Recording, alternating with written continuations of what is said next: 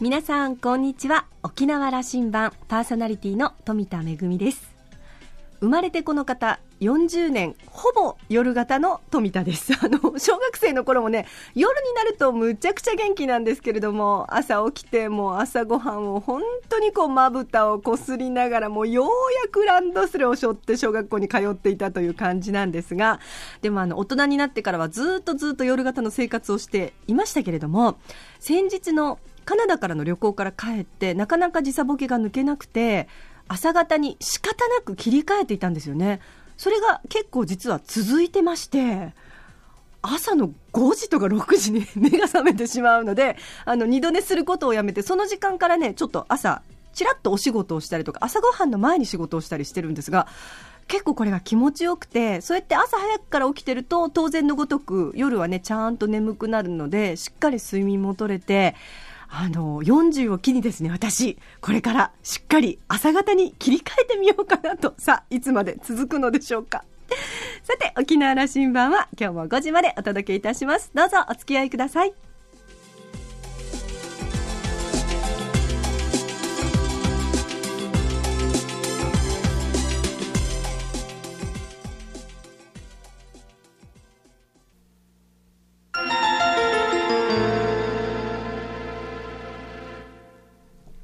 那覇空港のどこかにあると噂のコーラルラウンジ。今週は与那原町長の古源邦夫さんとラウンジ常連客で沖縄大学地域研究所特別研究員の島田克也さんとのおしゃべりです。古源町長は昭和17年生まれ、民間企業を経て31歳で町議会議員に初当選。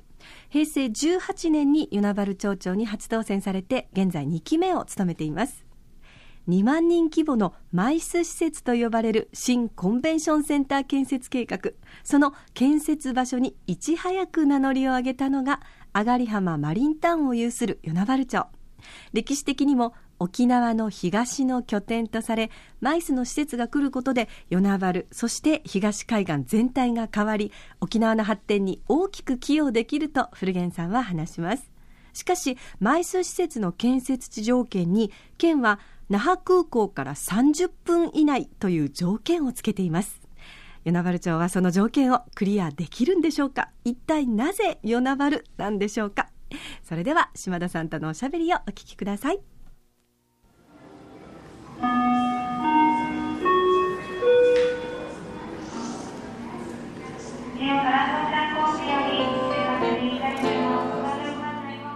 もう7年やってますけども、はい、3人目ぐらいかもしれません。あそうですか。はじめまして。あの、ぜひお会いしたかった。いやありがとうございます。それは、はい、えー、10月18日の琉球新報。はい。はい、あの、見開きのあの2ページにわたって、はいえー、琉球新報が与那原を特集していると。はい。でそこで、えー、古源町長があの新たな町民性築くというテーマで講演なさっていて、はい、まさにこれマイスですよね。そうですね。もうまあ、発信したのこれ与那原上これぜひと、はい、この話を伺いたくてと、はい、あのこれねやっぱこうだと思いますよ。県民あの、うん、2万人規模のコンベンションセンター、はい、これ言ってみれば第2コンベンションセンターですよね。そうですね、うん、それ今の宜野湾のものは5000人と、はい、で次次の時代に合わせて2万人規模が必要だ。これ県があの打ち上げてるんですけども、はい、来年決まると、はい、で与那原とあの西原が手を挙げて、ええ、上がり浜だとはい、あのまだ県民は、はい、ん？とあの本当かなという感じだと思っていると思うんです。はい、ところがねこれあの古源さんのこう主張というかあの考え方とか発信を見てると、はい、なるほどそうだなと僕も思い始めてるんです。与那原でいいじゃないかと、はい、ぜひあの県民向けにここであのアピールしていただこうと思って。はいやはりあの中山知事がよく言われております、まあ、沖縄はまさに 3C の時代到来と、うん、3C というのは ABC の C ですよね、チェンジ、うん、チャレンジ、チャンス、この3つの 3C 時代だと、えー、私はあの情報校の見た琉球という、うんまあ、15、6世紀の頃の中国との沖縄、琉球との交流ですね、うん、まあ、その辺の歴史を振り返ってみてですねやはり沖縄は万国診療の交流地点、うん、交差点であると。あの15、6世紀の華やかな華やかなその交易時代ですね、私は巡り巡って、えー、今の沖縄にそういうチャンスがあ来たと、はい。まあ、マイス、マイスと言ってるけど、これ、あの MICE というあのあの頭文字を取ってるんですね、す。えー、ミーティングと、はい、国際的なその会合を開く場合、はい、えー、あのとえー、とこれもう一つは、愛は、えー、インセンティブ企業がインセンティブツアーをそうです。くるなと。それからコンベンションとそうですね、あのこれは、えーえー、と展示会とか大きなコンベンションができるような空間がそれからイベントと。今あの古源さんおっしゃったイベント、はい、この辺の実績見てもできると。そうです。そしてですね、うん、このやはりマイスの、まあ、施設はどうしてもそのインセンティブトラベルにしましても、これ昔はまあ慰安旅行とかね、うん、まあ、日本の高度成長期の、まあ、以前の話では、やはり、えー、よく働いた、成績を上げた優秀な職員はですね、うん、まあ、1年に1回、褒美を、褒美として、まあ、温泉とか、あるいはまた旅行をね、楽しんでもらって次のまた新しい、えー、挑戦。温泉だったんですよ本当はね。そうですね。本当はね。分かりやすく言えばね、はいはい、今はもうしかし規模がもう1万から1万5千、うん、あの例えば学、まあ、医学会でもそうですしまた学校関係の校長先生方の全国会議とか、まあ、あのあるいはまた大きな企業の今のインセンティブトラベル、うんもう2万人規模なんですよね。それで、まあ、それがそういう施設が必要だということと、もう一つは国際会議がもし、えー、開かれるとしたら、どうしてもサブ会議場が必要なんですよね。ですから、中小20から30ぐらいの会議場が必要とされるんですね。ですから、そういう意味においては、どうしても面積がそれだけ作れる、施設を作れるような、まあ、土地がなければいけないと、まあ、そういう意味では、大体今、県の企画しているところでは、大体8ヘクタールと言っておりますけど、今ちょうど与那原町と西原町のマリンタウンプロジェクトの、まあ、埋め立て地域にですね、ちょうど12.6ヘクタールの県有地があるんですね。ですから、そこを利用すれば、第1期、2期、3期、いくらでも需要に応じてその広げられると。余裕を持って作れる。余裕と、うん、受け入れられると。あのなぜその与那原にかというと、そこ、はい、あの規制の底になってくるんですけども、西ばっかりがなんかこう、そうですね、発展してるじゃないかと、ええ、これあの本音でどんどん話してもらいましょう。あそうですか、うん、あの私はもう、僕もね、はい、実はあの沖縄下からというところであの育ってますから、あそうですか、はい、東海岸組なんですよ、ああありがとうございます。あのそういう意味ではですね、うん、やはり均衡、バランスの取れた沖縄の将来と考えてみた場合には、あの今おっしゃるように、どうしても西に偏りがちな傾向が出てきてるんですね。ですから私は、まあ、東はじゃあそういう条件ですあの、まあ、合わないのかというようなことを言われる人もいますけど、決してそうじゃないんですね。ですから、与那原のマリンタウンプロジェクト、まあ、ご覧になってみれば、与那原西原一体化してですね、550メーターの人工ビーチ、キラキラビーチが、もうすでに、えー、かもう年間50万人の観光客が訪れて、そして与那原にはヨットハーバーが今、整備中です。まあ、24年度と25年度で、まあ、9億の一括交付金を使ってですねこれ県、県が整備してるんですね。そうです。はい。あの管理棟と、それから船揚げ場は今年で年度内に完成します。ヨットハーバーができる、できます。あの宜野湾のヨットハーバー規模。いや、あれより大きいです。よ、550艇規模ですからね、うん、それでしかもこの、まあ、来年には係留施設ができる、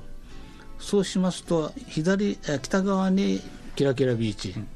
えー、南側にヨットハーバー、そしてそのマリンタウンプロジェクト自体が、うん。これはもうあの東の拠点的な要素を持っていますのでね。あのそうなんですよね、僕も久しぶりにこの新聞が出たので、はい、あのきちっと見に行ったんです。あそうですか。いいですよね、あのそれで湾になっていて、はい、こっち側に知念半島があって、えー、あの津堅が見えて、あのカッチンの岬もこうやって見えて。はい、はいであのヨットハーバーらしいハーバーができるんじゃないかなと思いますよ。そうですね。あの、やはり沖縄の古い、えー、ことわざにですね、やはりあがいていたガムと、うん、よく言われますけどね、私はあのそういう意味では、やはりサンライズ、うん、まあ、何年前でしたかね、中国行った時にですね、このお茶の、まあ、試食があったんですね。で、えー、何十というぐらいにお茶が並べられていて、まあ、私たち素人が見てはほとんどあの違いはないんですけどね、うん、この値段が何十倍も違うんですね、何倍も違う。そうすると、どうしてかと聞いたら、この一番高いお茶は、サンライズの丘に育ったお茶だと、取れたお茶だと。朝日を浴びてる朝日を浴びてるんです。そして、この安いのはサンセットだというようなね、うんうん、まあ説明を受けたときに、ああ、なるほどねと。やはり、その、あの、朝日のエネルギーっていうのは、やはりそういう意味でも、プラス思考と。まあ、あの、女子短期大学の後でまたお話しさせてもらいますけど、うん、福祉学長が言っておられた、まさにそのプラス思考のね、東があの良さがあると。沖縄女子団の誘致も決まったし、ね、着々と進んでるよという、今、自信の顔なんだけども、えーうん、あのサンライズの話は、だからこれ、戦後ね、はい、アメリカいうなってから、サンセットの方が、はい、がぜこうなんなんとなく発展してきた。んそうなんですよね。昔あの、歴史的にはうちなんちこっち側の方が好きだったんですよね、えーえー、まあ、あのこれはもう、あまり比較してもいかんと思いますけどね、あのそれはそれなりの良さ、それぞれね、あると思いますけど、ただ今、あ平均的に見て、やはり沖縄は、あせっかく、まあ、今の柳原西原のマリンタウンプロジェクトでできた地域、そのように、あのまあ、あのリゾートの雰囲気が、条件が揃ってるんですよ。土地も12ヘクタール準備してあるよと。あります。であのいろんなイベントもこれまでに培ったノウハウもできてきたと、はい、いよいよあの国際的な会場が誘致できるような状況まで来たと、そうですね。問題は、はい、やっぱり那覇空港はあの動かせないでしょうから、そうですね。空港から確かにやっぱり30分でね、あの行けるような状況は欲しいんですよ。ええ、このあの沖縄で大きな2万人のお客さんを迎えるというからには、そうですね。それが今難しいですよ、はい、これが可能になるというふうに強調しゃるわけ、はい、私はですね、これはもう自信を持って、うん、えー、皆さんにそのお伝えしたいと思うんですが、今ちょうど那覇から早原、与那原、西原まで、えー、与那原バイパス、うん。まあ、早原バイパス、与那原バイパス、西原バイパスまで整備中なんですね。建設中なんですね。建設中。そして今月の末にはですね、うん、10月の末には灰原町のジャスコから与那原町の町境までもう一部供与開始できるところまで来てるんです、そして、えー、28年度には与那原バイパスが完成します。あの一部供与開始します、あの西原町までねですからこの枚数も29年度をめどに今進めておられますんでちょうどタイミングがもうドンピシャリですね、あのこのバイ東バイパス、えー与那原バイパスというのは、はい、今、われわれが見えているのは329、国道329からしか周りは見えないので、はいええ、それのこう西側に、ね、内陸側を抜けて、那覇から、えー、与那原まですっと4車線で入ってくるわけです、ね、入ってきます、御玉森のちょうど中腹から西原側に降りていくんですが、まあ、あのそういう意味ではもう、この枚数とタイミングがまあ合いますしね、それで私、この前、早原の金城区十字路から、うん、あの高速乗ってあの中地トンネル、まあ、高校行くとき、よくそこを使いますけど、あの測ってみたんです。うん、であの高速乗っかったらですね中地トンネルを抜けるのにまで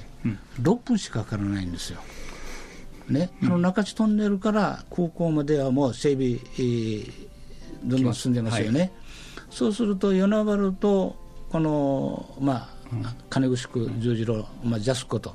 これはもう3分もかからないですよ。トータルしても20分かからないですね。そこから高速に乗って、ええ、空港道に乗って、ええ。のえー、ゆくゆくは空港道まで、えー、那覇空港までつながる道路を使えば30分以内で。30分どころか20分ではもう十分ですね。ですからそういう、まあ、30分圏内っていうのももう楽々とクリアできると。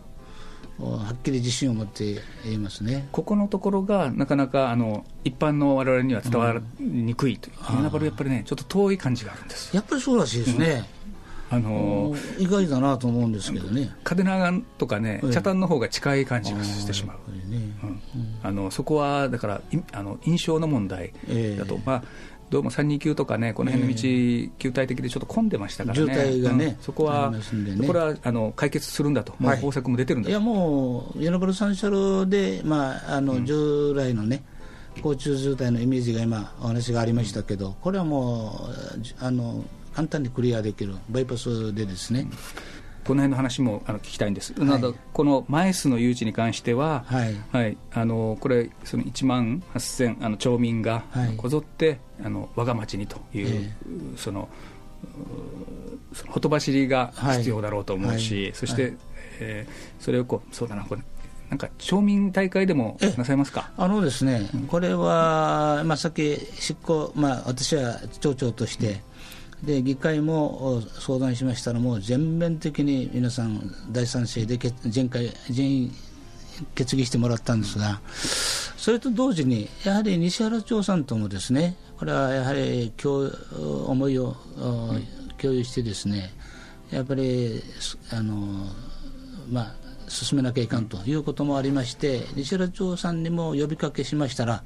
もう西原町さんももう全面的に、うん、えー、これはもう一緒になってやりましょうと。いうことで、今、西原町さんと連携取りながらですね進めております。それでえー、それだけにとどまらず、次々とやはりこの次の、まあ、ステップを踏まなきゃいかんですから、うん、ですから、町民大会、誘致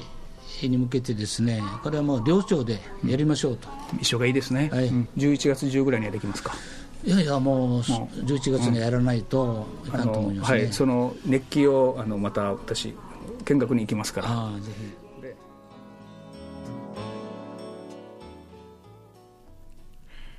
マリンタウン構想の方はまあビーチができて、そしてまあこれからまあ大きなヨットハーバーもできるということで、こう着々と進んでいると。で、まあ今度はこの埋設施設の建設ということで、お話にも出てますけど、やっぱりちょっと空港から遠いんじゃないかっていう、時間がかかるんじゃないかっていうイメージがありますけれども、でも古源町長のお話を聞きますと、バイパスなどを整備することによって、しっかりとその条件もクリアできると、はっきり明言されてましたね。いやいや、これは本当に楽しみになってきました。今週はお話ここまでといたしまして、えー、続きはまた来週お送りいたします。今週のコーラルラウンジは、与那原町長の古源邦夫さんと、ラウンジ常連客で沖縄大学地域研究所特別研究員の島田克也さんとのおしゃべりでした。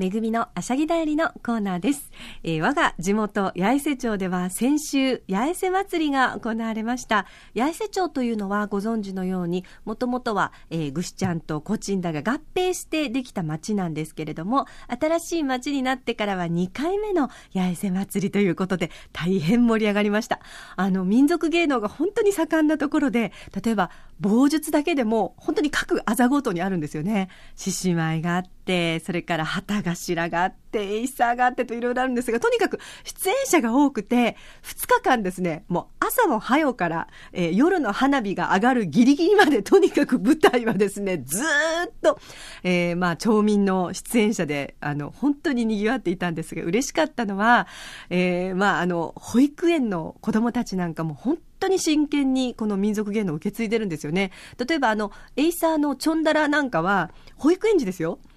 15人ぐらいのチョンダラ集団がいまして、あの、ちゃんと着物着て、あの、チョンダラのすごいメイクで、で、おかしいのが、その、保育園の先生とかにお話を伺ったんですけれども、子供たちはちゃんと大人がチョンダラをやる時のモノマネを、あの、しっかりして見ていて、衣装を着てメイクをすると歩き方が変わるって言うんですよ。それでしっかりまあ指笛はさすがに吹けないんですけれども指笛を吹くちゃんと所作をきれいにやったりとかですね。それから八重瀬町はあの足水節のふるさとあの中本実先生のご出身の町でもあるんですけれどもこの足水節やはりあの我が町の歌だっていうこともあって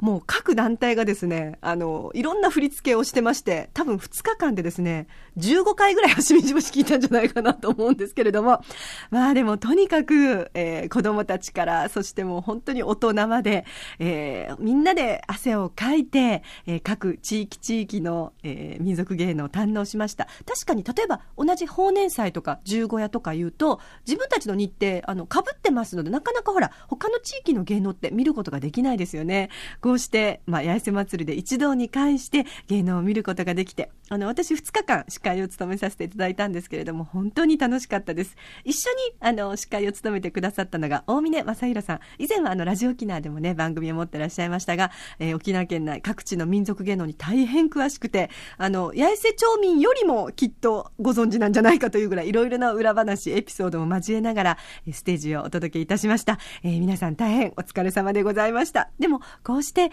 えー、まあ、あの、各地にお祭りがあって、各地にこうした芸芸能が受け継がれていますよね。こういうものがある間は、沖縄は大丈夫。なんか、そんな思いを新たにしました。めぐみのあしゃぎだよりのコーナーでした。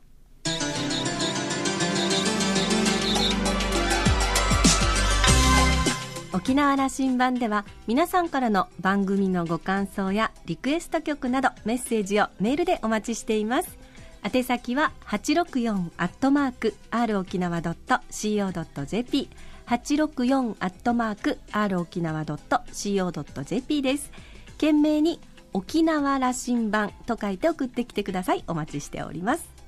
それから、ポッドキャストやブログでも情報発信中です。ラジオ沖縄もしくは沖縄羅針盤のホームページをチェックしてみてください。沖縄羅針盤、今週はそろそろお別れのお時間です。パーソナリティは富田恵でした。それではまた来週。